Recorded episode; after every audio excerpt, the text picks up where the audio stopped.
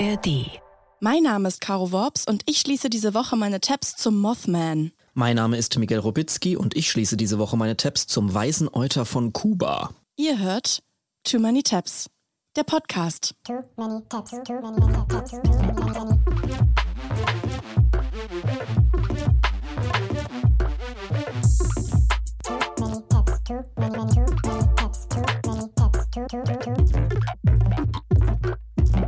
Tja, so schnell kann's gehen. Bratwurst und Baklava ist vorbei und euer Autoplay hat Too Many Tabs angemacht. Ihr sitzt jetzt vielleicht zu Hause, räumt auf, macht die Steuer, sortiert das Mario Hahn und fragt euch, hä, wer sind denn die beiden? Was machen die hier? Das ist ganz einfach erklärt. Neben mir sitzt meine Kollegin und Freundin Caro Michelle Funkelstern Worps.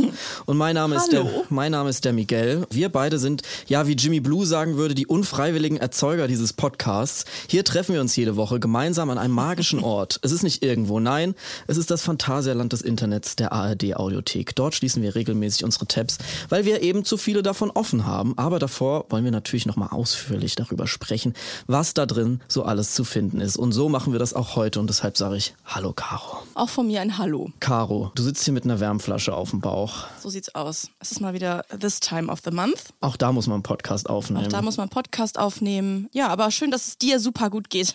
Ja. ja, mir geht's prächtig eigentlich. Ich habe das Gefühl, wenn ich jetzt hier öfter über meine Menstruation und den aktuellen Stand meines Zyklus rede, dann können die äh, Zuhörerinnen das irgendwann tracken. Können die sich selber so einen Kalender basteln? machen wir als Merch. Ja, im Merch-Shop. Der Caro Wobbs Menstruationskalender. Finde ich. Äh, dann kann man das abgleichen. Ja, das finde ich eine super Idee. Da kann man schauen, ob man so in Sync ist mit meiner Stimmung im Podcast. ja, gut, so ist es, aber die Tabs müssen trotzdem geschlossen werden.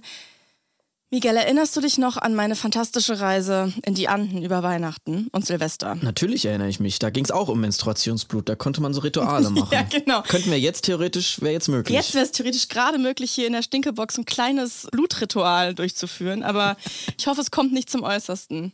Auf jeden Fall habe ich mich daran zurückerinnert. Es kommt mir schon wieder super weit weg vor. Der Alltag hat mich wieder komplett in seinen Klauen. Aber das Zelten, das hat mich irgendwie so nachhaltig beschäftigt, auch gerade weil ich dann irgendwie algorithmusmäßig in letzter Zeit viele Insta-Accounts in der Timeline habe, wo Leute in der Natur zelten und irgendwie die beste Zeit haben. Und dann kommt das alles wieder hoch. Der Geruch von einem Zelt, Geräusch vom Reißverschluss vom Zelt. Warst du schon mal jemals in einem Zelt drin? Äh, ja, durchaus. Ich war mal auf dem Kindergeburtstag, wo im Garten gezeltet wurde. Gut, gut, kind. gut, okay, okay, im Garten. Sowas habe ich, das habe ich auch schon erlebt. Aber das war ja jetzt wirklich so mehrere Tage am Stück. Ich checke das Romantische daran und das in der Wildnis sein und irgendwie mit wenig klarkommen. Das ist schon irgendwie schön. Aber was richtig hardcore nervt, ist, wenn du draußen bist vor dem Zelt und eine Sache brauchst, die im Zelt. Dann gehst du nämlich, reißt das Schloss auf, rein ins Vorzelt, Schuhe ausziehen, Vorzelt zu, Innenzelt auf, reinkrabbeln, Sachen aus dem Rucksack kramen, Och. zum Vorzelt zurückkrabbeln, Innenzelt zumachen, Schuhe anziehen, Reißverschluss Vorzelt aufmachen, rausgehen, Reißverschluss Vorzelt zu. Und dann hast du was vergessen und dann machst du das Noch alles von vorne. Ach, das ist gar nichts für Alle mich. Das Arbeitsschritte, viel für die du sonst fünf Sekunden bräuchtest, brauchst du mindestens zehn, weil alles ist anstrengend, alles hat mit Krabbeln zu tun. Es ist nicht komfortabel und ich habe das Gefühl, irgendwie würde ich das gerne mit dir teilen mal.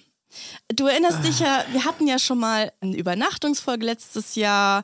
Das war die Folge, wo wir über ASMR und Buchverfilmungen geredet haben. Und das war für dich schon ein großer Act, dass du bei mir auf dem Sofa schlafen Ja, ich schlafe gerne zu Hause in meinem eigenen Bett. Und das war, hat mir schon eine große Überwindung gekostet, Mhm. weil ich schon lange nicht mehr und eigentlich für mein Leben beschlossen hatte, das nie mehr zu tun, bei äh, FreundInnen so übernachtet. Also das brauche ich nicht unbedingt in meinem Leben. Ja, dann jetzt. musstest du dich dann groß überwinden, hast aber noch deine eigene vegane Salami mitgebracht Genau, für das das Frühstück Ding. am nächsten Es Tag. war dann doch ganz gemütlich. Wir hatten dann doch eine, eine gute Zeit am Ende. Und ich habe aber auch dran gedacht, dass du ja diese Seven vs. Wild-Erfahrung, die ich in der Light-Version in den anderen erlebt habe, zu Hause auf dem Sofa vom Fernseher verbringen ja, konntest. aus allererster Hand. Ja, und irgendwie finde ich, es ist an der Zeit, dass ich dich da so ein bisschen mit reinhole in diese Welt. Es ist mal Nein. wieder Zeit für eine, für eine Spezialfolge von Too Many Tabs, Übernachtung in der Zelt-Edition. Ich finde, wir werden irgendwo in die Natur gehen. Wir werden dort ein Zelt aufbauen gemeinsam und du wirst helfen dabei. Wir werden dort drin übernachten. Wir werden vielleicht was kochen mit dem Campingkocher und wir werden im Zelt, so stelle ich mir das vor, einen Podcast aufnehmen. Du siehst an meinem entgleisten Gesichtszügen, dass ich jetzt nicht in, in erster Linie schwer Nö, nö, begeistert nö, das ist bin. eine Erfahrung, die solltest du mal machen. Das tut dir gut. Und ich finde, das ist auch ein weiterer kleiner Freundschaftstest. Also den Aspekt verstehe ich. Mhm. Du wirst vielleicht noch so ein bisschen Überredungskünste anwenden müssen, damit ich dann da vollends zusage, aber ich bin jetzt in erster Linie nicht komplett abgeneigt, vor allem weil es bezahlt ist, wenn wir das als Podcast aufnehmen. Dann geht's, finde ich. Ich habe das Gefühl, wir sollten das vielleicht im Frühling machen, damit da nicht ganz so viel gemeckert wird mit es ist kalt. Kalt, es muss ein bisschen wärmer sein, ja. Ja, okay, ein bisschen wärmer. Und ich will vorher Tipps von Joey Kelly äh, bekommen, wie man gut zeltet. nehmen wir mit. Ja. Den nehmen wir mit. Wir, wir zelten mit Joey Kelly irgendwo. wir achten drauf, Weißt du schon wo? Hast du dir irgendwas schon ausgesucht? Oder Ja, vielleicht gehen wir da irgendwo hin, wo keine Wölfe sind und keine Bären. Ja. Das wäre vielleicht. Grüngürtel in Köln, einfach im Park. Mediapark. Also ein bisschen mehr Natur vielleicht schon. Ich finde, wir sollten irgendwo hingehen. Also wo man dann wirklich das Gefühl hat, man überwindet sich ein bisschen und es ist jetzt nicht der nächste Burger King um die Ecke, wo man zur Not noch einen Long Chicken holen kann. Und so wie ich uns kenne, machen wir das dann halt auch tatsächlich und nicht so, dass man quasi mit dem Podcast könnte man es super einfach faken und einfach dann da abends sein und am Morgen und die Nacht über Nee, zu Hause nee, nee, wir schlafen. werden das schon richtig Aber bei der machen. Übernachtungsfolge haben wir es ja auch so sinnloserweise in echt gemacht, einfach nur für die Wir Experience. werden es wieder in echt machen. Wir werden Beweisfotos machen und das wird stattfinden im Frühling. Freust du dich? Ja, irgendwie freue ich mich schon. Das mache ich mal jetzt für dich und für den Podcast und für die gemeinsame Experience. Lass ich mich gerne darauf ein. Aber darf ich sowas wie Chips mitnehmen und sowas? So Snacks? Ja klar.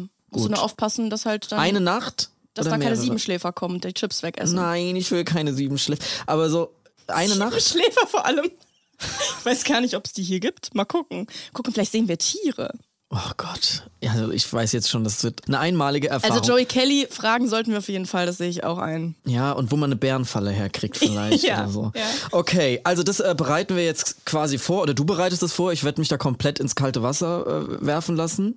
Ich bin natürlich auch ein Grenzgänger und äh, dementsprechend bereit. So kennen wir dich, ja. Genau, Ja. das mal mitzumachen. Naja gut, wollen wir trotzdem mal äh, jetzt langsam an unsere Tabs? Würde ich sagen, fängst du an? Ich fange gerne an.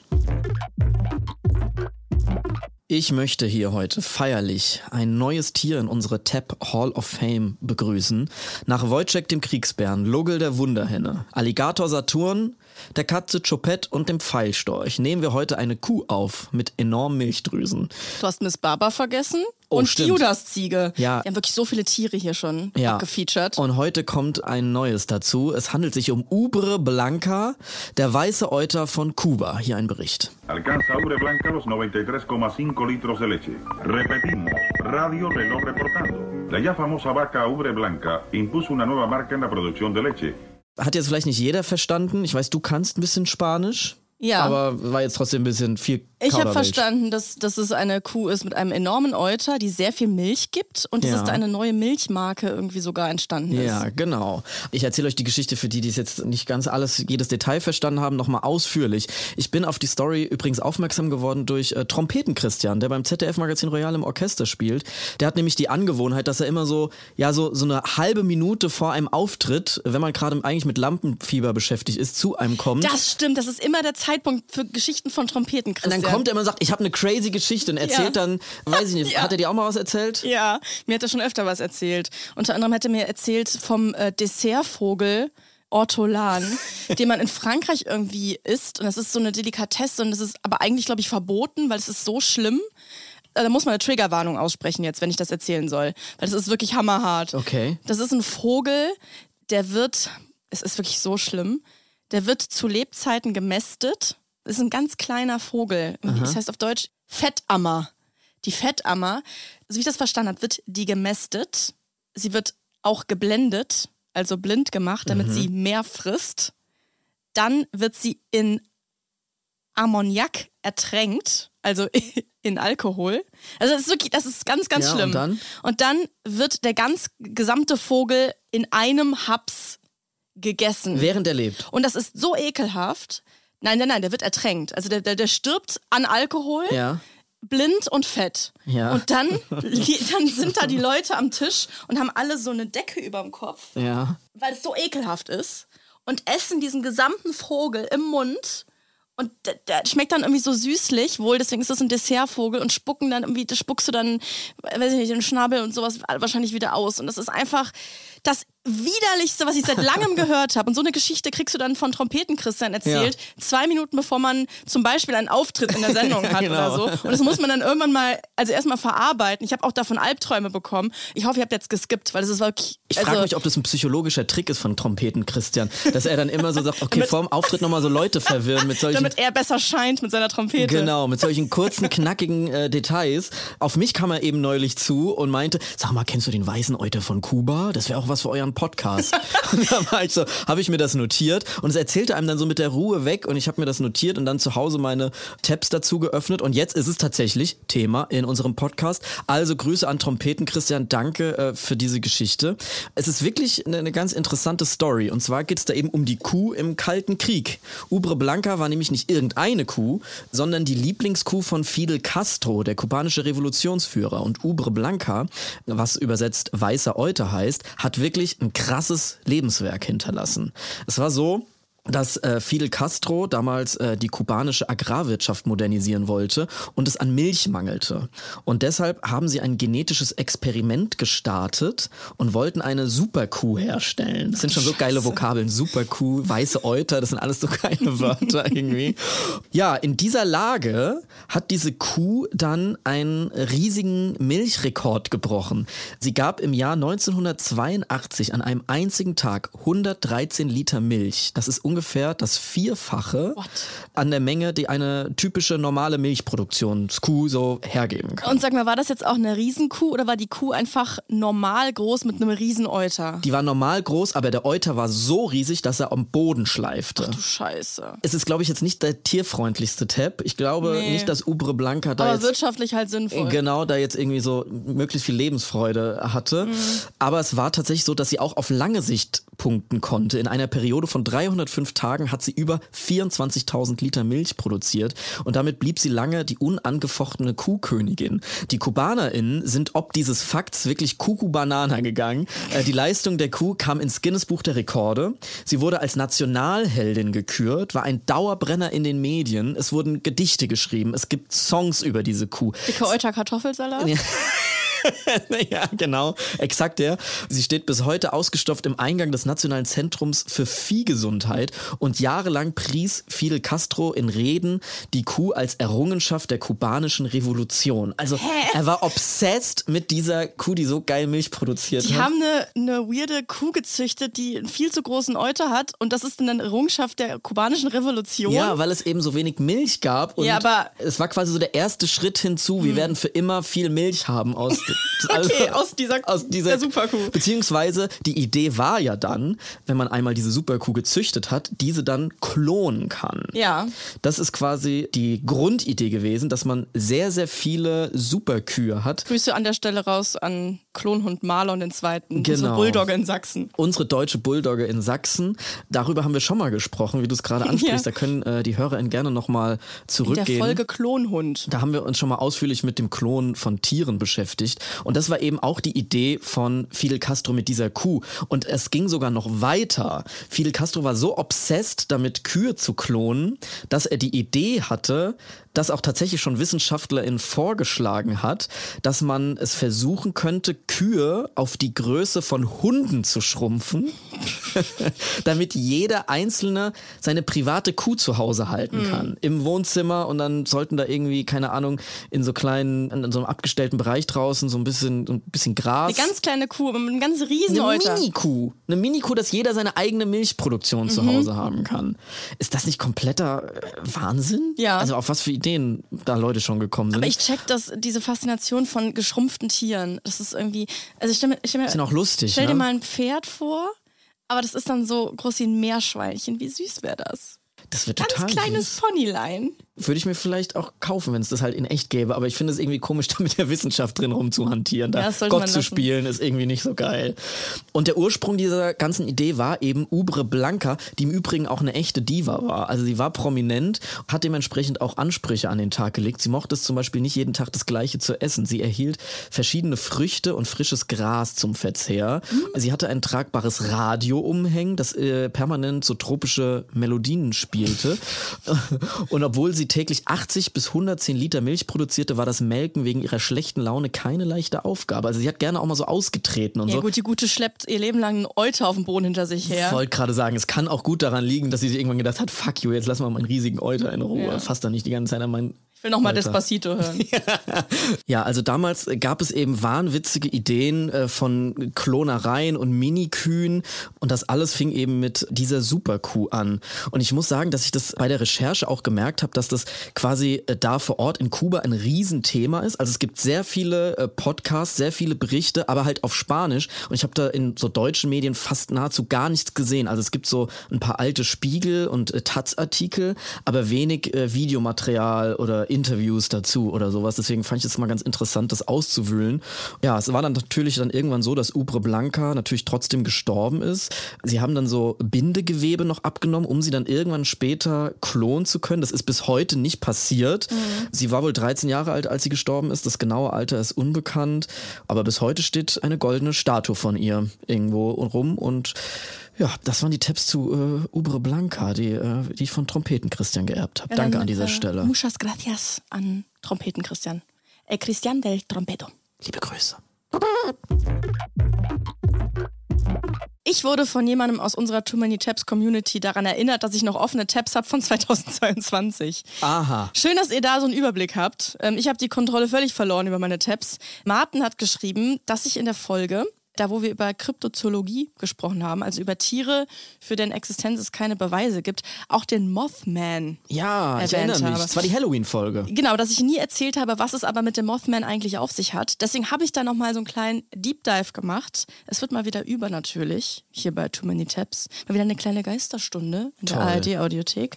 Ich muss aber auch sagen, dass gleich die ersten drei Sätze im Wikipedia-Artikel Mothman es auch sehr gut geschafft haben, diesen Horror und Mythos des Mothman gleich wieder zu zerstören. Da steht nämlich, Steht auf Wikipedia nicht, dass es stimmt. da steht, der Mothman, deutsch teils mit Mottenmann übersetzt, ist ein modernes Fabelwesen aus Nordamerika, das erstmals 1966 in Erscheinung getreten sein soll.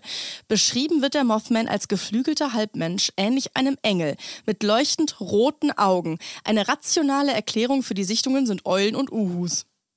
Es war einfach süße Uhus vielleicht. Ach so, naja gut. Aber hast Könnte auch sein, könnte sein. Ich habe äh, nochmal nachgeschaut. Uhus können richtig groß werden. Weibliche Uhus können eine Flügelspannweite von bis zu 1,80 Meter erreichen. Da kann man sich, denke ich, schon mal erschrecken nachts vor so einem Uhu. Ja. Ich liebe, dass es Tiere gibt, die Uhu. Uhu ist das heißen. niedlichste Wort dafür. Also Mothman ist das böseste Wort und Uhu ist das niedlichste Ja, und Wort. auch die Übersetzung Mottenmann klingt jetzt nicht so gothic, gruselig wie auf Englisch. Das klingt eher wie das neue Album von Olli Schulz. Aber es gibt äh, trotzdem sehr viel Gruseliges. hallo, hallo, Caro, Vorsicht. Ja, aber es gibt trotzdem sehr viel Gruseliges äh, rund um den Mottenmann, um den Mothman zu berichten. Und es gab, wie gesagt, 1966 Augenzeuginnenberichte zu Sichtungen. Er wurde da auch noch anders genannt, aufgrund dieser vogelähnlichen Gestalt, auch Man-Sized Bird, Birdman, Bird-like Creature oder Bird-Monster. Später hat sich dann aber Mothman durchgesetzt. Vielleicht war das so, weil es so ein bisschen so Batman-Anklänge dadurch hat. Und es gibt tatsächlich auch einen Schurken in Batman, nämlich Killer Moth. Den habe ich mir dann auch direkt nochmal angeguckt. Der hat so eine lila, orange-grün geringelte Strumpfhose an und der sieht alles in allem sehr camp aus, finde ich. Was? Wie heißt der? Der heißt Killer Moth. Killer Moth? Den kenne ich gar Ist auch nicht. nicht so bekannt, glaube ich. Ja, nee, den habe ich nicht auf dem Schirm. Aber ich bin ja auch nicht Prince. Und er Der hat auch ihn. ein Mottenmobil, was ich irgendwie ganz süß finde. Naja, vielleicht kommt aus dieser Welt dieser Name, aber die meisten Darstellungen zeigen den Mothman halt als so einen schwarzen Engel mit großen schwarzen Flügeln und roten Augen, also so leuchtend rote Augen und oft auch mit so einem angecreepten Insektengesicht. Und die allererste Sichtung des Mothmans, auf der diese ganze Legende jetzt beruht, das geschah in West Virginia in der Kleinstadt Point Pleasant in der Nacht zum 15. November 1966. Oh, hör auf mit der Stimme so, das ist Okay. so gruselig. Mach dann bitte Ich mach eine lustige Stimme. Sonst krieg ich Angst. Es war auf dem Gelände einer Munitionsfabrik aus dem Zweiten Weltkrieg. Also das Setting allein ist schon irgendwie ziemlich düster. Das wurde die TNT Area dort genannt. Da waren eben zwei junge Paare unterwegs in dieser Nacht im Auto. Roger und Linda Scarberry und Steve und Mary Millette aus Point Pleasant. Die sind da nachts, irgendwie gegen 23.30 Uhr, mit dem Auto durch dieses Gelände gefahren. Und nach der Schilderung von Linda Scarberry sahen sie plötzlich vor dem gegenüberliegenden alten Kraftwerksgebäude eine furchteinflößende, menschenähnliche Gestalt von etwa sieben Fuß, also so 2,13 Meter, mit großen Engelsflügeln von 10 Fuß, drei Meter Spannweite. Klingt jetzt schon mal größer als eine herkömmliche Eule. Und die Spitzen dieser Flügel, die seien so über die Schultern hinausragend sichtbar gewesen, also wirklich groß. Und es habe große, runde, leuchtend, hypnotisierend wirkende Augen von etwa 2 Zoll, 5 Zentimeter Durchmesser gehabt. Sehr präzise Größenangaben, ehrlich gesagt. Ja, total. Aber so wie ich jetzt diese Geschichten kenne, ist es am Ende nur der Graf von Unheilig auf dem Weg zum Auftritt irgendwie. Der ist so alt, der war in den 60ern schon auf dem Weg, Ja. meinst du? Ja, keine Ahnung. Der Körper hat wohl sehr kräftig gewirkt, aber zuerst haben sie keine Arme und, und, und, und Beine und Kopf so richtig ausmachen können. Sie haben ihn irgendwie gesehen, zunächst hockend auf einem Hügel, wie er sich versucht hat, aus einem Draht zu befreien. Also es ist alles eine sehr präzise Schilderung von dieser Figur. Und dann sei die Gestalt unter Staubentwicklung flügelschlagend aufgestiegen und hätte das Auto verfolgt. Und die sind mit hoher Geschwindigkeiten, weil die wirklich, die hatten Schiss in der Buchse, kann man sich so vorstellen, sind mit dem Auto schnell weggefahren und das Wesen sei sehr schnell geflogen und sie haben die ganze Zeit lautes Flügelschlagen über dem Auto gehört. Und sie sind noch in der Nacht, haben sie den örtlichen Sheriff aufgesucht und der hat danach alles abgesucht, aber nichts gefunden. Und die haben aber diese Schilderungen, die wurden alle getrennt voneinander befragt und alle haben exakt im Detail dasselbe geschildert. Ja, vielleicht haben die sich vorher abgesprochen. Ja, das ist natürlich super. Also, das ist natürlich Würden jetzt die Fantasielosen sein. ja, genau.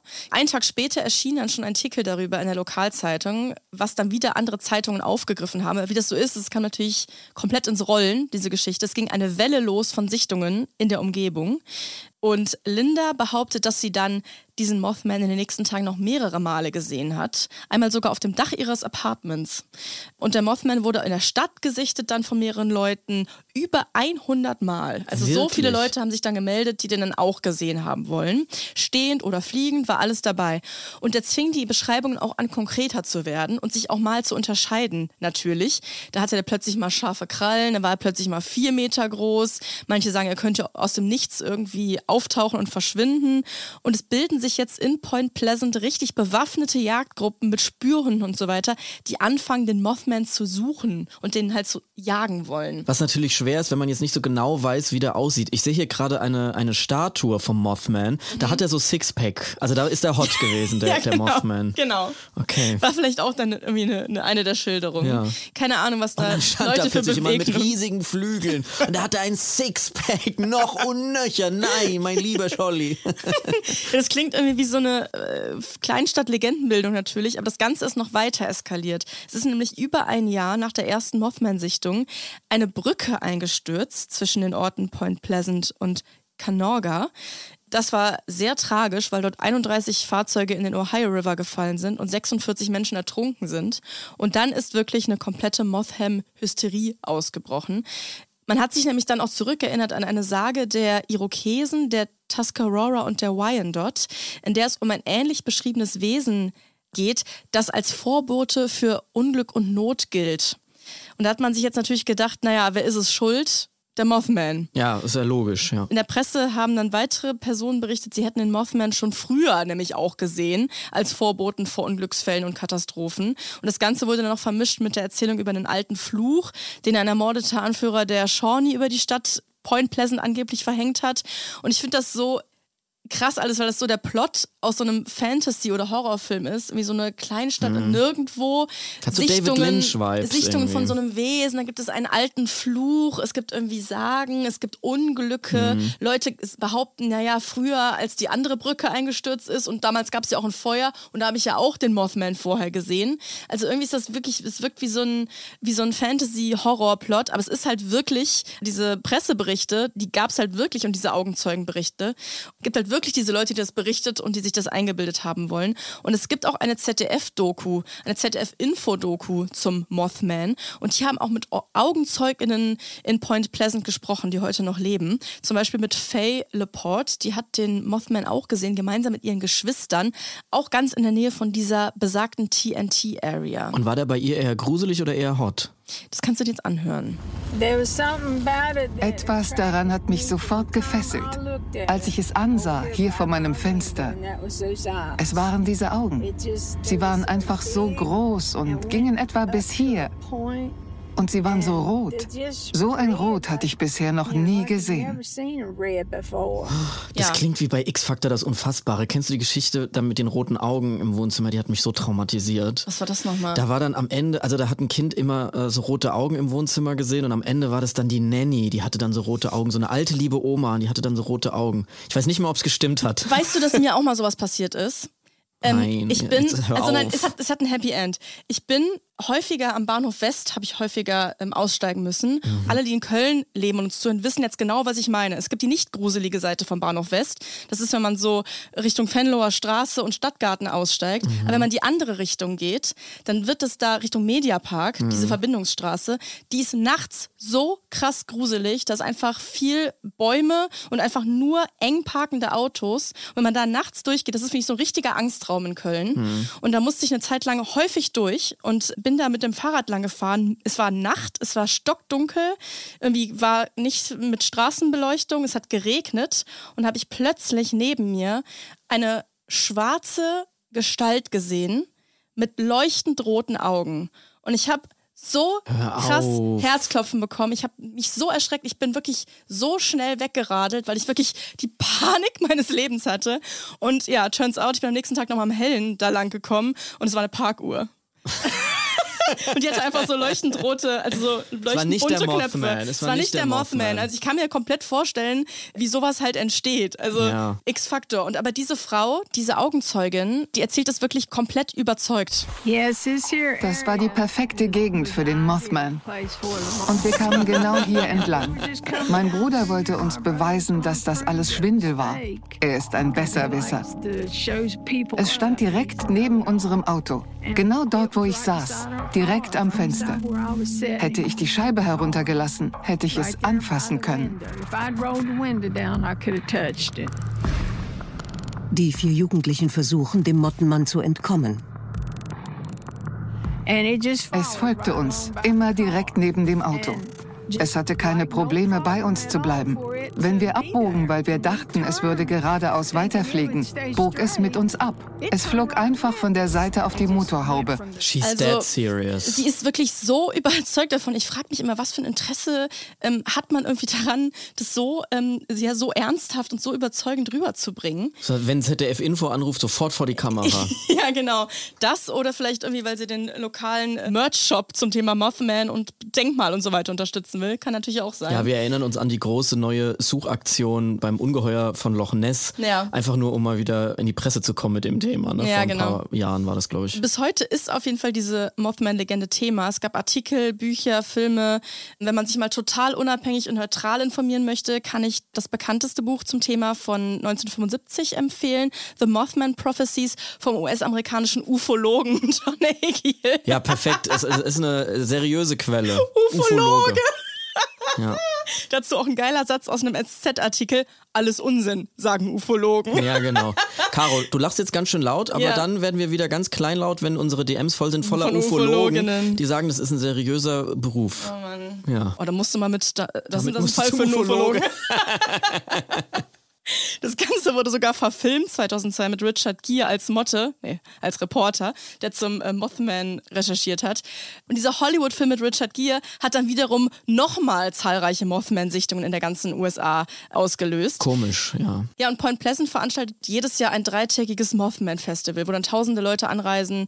Äh, sie haben ein Mothman-Museum und ein Mothman-Fanshop und ein Mothman-Denkmal. Also so viel Angst könnt ihr jetzt dort von vor dem Mothman ja nicht mehr haben, finde ich. Toll, ja. Mich würde es jetzt noch freuen, wenn du die äh, Telefonnummer vom Mothman rausgefunden hättest und wir den jetzt hier aus dem Podcast nochmal anrufen würden. Ist das der Fall?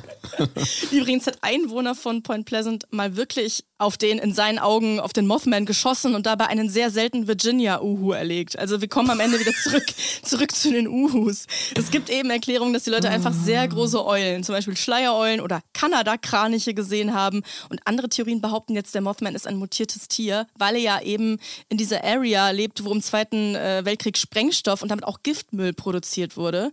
Und später wurde der Mothman dann angeblich auch noch in Tschernobyl und in China gesehen. Also Man es gibt weiß mehrere es nicht. oder ist es immer der gleiche, der so auch mal Urlaub macht? Der macht Erasmus dann Es woanders. also das weiß man nicht, wie, wie er so rumkommt oder ob es mehrere gibt. Es gibt auch den Chicago Mothman, das ist nochmal ein Side Rabbit Hole. Seit den 60ern wird auch in Chicago so ein Wesen immer wieder gesichtet und dann im, ganz random im Jahr 2017 dann wieder über 50 Mal. Also irgendwie ist das a thing. Und bis heute melden sich weltweit immer wieder Menschen, die ein geflügeltes Wesen gesehen haben wollen, kurz vor Katastrophen. Also bei Brückeneinstürzen, während der Schweinepest in Mexiko und auch vor 9-11 zum Beispiel. Aber das war ja die Schuld von Bully Herbig, wie wir letzte Woche erfahren Genau, haben. und jetzt rutschen wir nämlich gleich äh, ganz knapp ab in die Verschwörungstheorien. Aber gut, es. das lassen wir. Deswegen schließen wir davor lieber die Tabs, würde ich Wir sagen. schließen die Tabs. Das waren meine Tabs zum Mothman, aka große Eulen oder vielleicht Parkuhren, man weiß es nicht. Alles klar, dann danke ich dir für die äh, seriösen äh, Tabs zum Thema Mothman und äh, werde natürlich auch in dieser Folge alle ZuhörerInnen dazu aufrufen, wenn ihr denn offene Tabs habt zu absurden Themen, die euch rumtreiben, wo ihr schon schlaflose Nächte mit verbracht habt, ob sie nun gruselig sind oder nicht, dann schickt die uns doch gerne an too many tabs at ndr.de oder an unsere Social Media Kanäle, da heißt du. Ed Caro Worps und du heißt Ed Miguel R. aus A. Heißen wir so auch auf PayPal, dann könnt ihr uns auch noch Geld schicken, vielleicht, wenn Sie Lust Och, haben. schickt uns doch mal schickt Geld. uns doch einfach Geld. Scheiß auf die Glocke, scheiß auf Freunde erzählen, schickt uns einfach mal Geld. Damit können wir auch viel anfangen und dann hören wir uns nächste Woche wieder stinkreich. Da gehen bei mir ganz viele Tabs auf zum Thema Reise in die Karibik zum Beispiel. Bis dahin, habt eine gute Woche. Tschüss. Tschüss. NDR Cross-Promo, Cross-Promo, Cross-Promo. Wir empfehlen euch diese Woche den Podcast Sputnik Pride, Podcast über queere Themen. Da unterhält sich Robin Solf jede Woche mit einem queeren Gast über alles, was die queere Community gerade so bewegt. Da waren schon ganz viele Gäste, Caro. Wollen wir mal durchscrollen, wer Guck war mal, schon wer da da? alles so da. Oh, in der letzten Folge war Pandora Nox da, die dieses Jahr bei Drag Race Germany dabei war. Simon Dömer, sehe ich auch, der war Der bei war uns bei auch, schon. Mhm, kannst du mal sehen. Dann hier sind die Guys vom Black Brown Queer Podcast. Barbie Breakout sehe ich hier gerade. Nico Stank. Oh, Yannick Schümann. Janik Schümann, Maria Popov war bei uns auch schon. Also viele äh, tolle Gäste und interessante Gespräche. Hört da doch gerne mal rein in der ARD Audiothek oder überall da, wo es Podcasts gibt. Cross-Promo Ende. Too many tabs, ist eine Produktion von TRZ Media im Auftrag des NDR. Wir sind eure ModeratorInnen, Miguel Robitzky und Caroline Worps. Producerin Henny Koch. Ausführender Produzent TRZ, Robin Drömer. Ausführende Produzentin NDR Johanna Leuschen. Redaktion NDR, Kira Drössler und Anne-Mareike Teschner. Musik, Joel Delato. Neue Folgen gibt es immer mittwochs in der ARD Audiothek und überall da, wo es Podcasts gibt. Too many tabs, too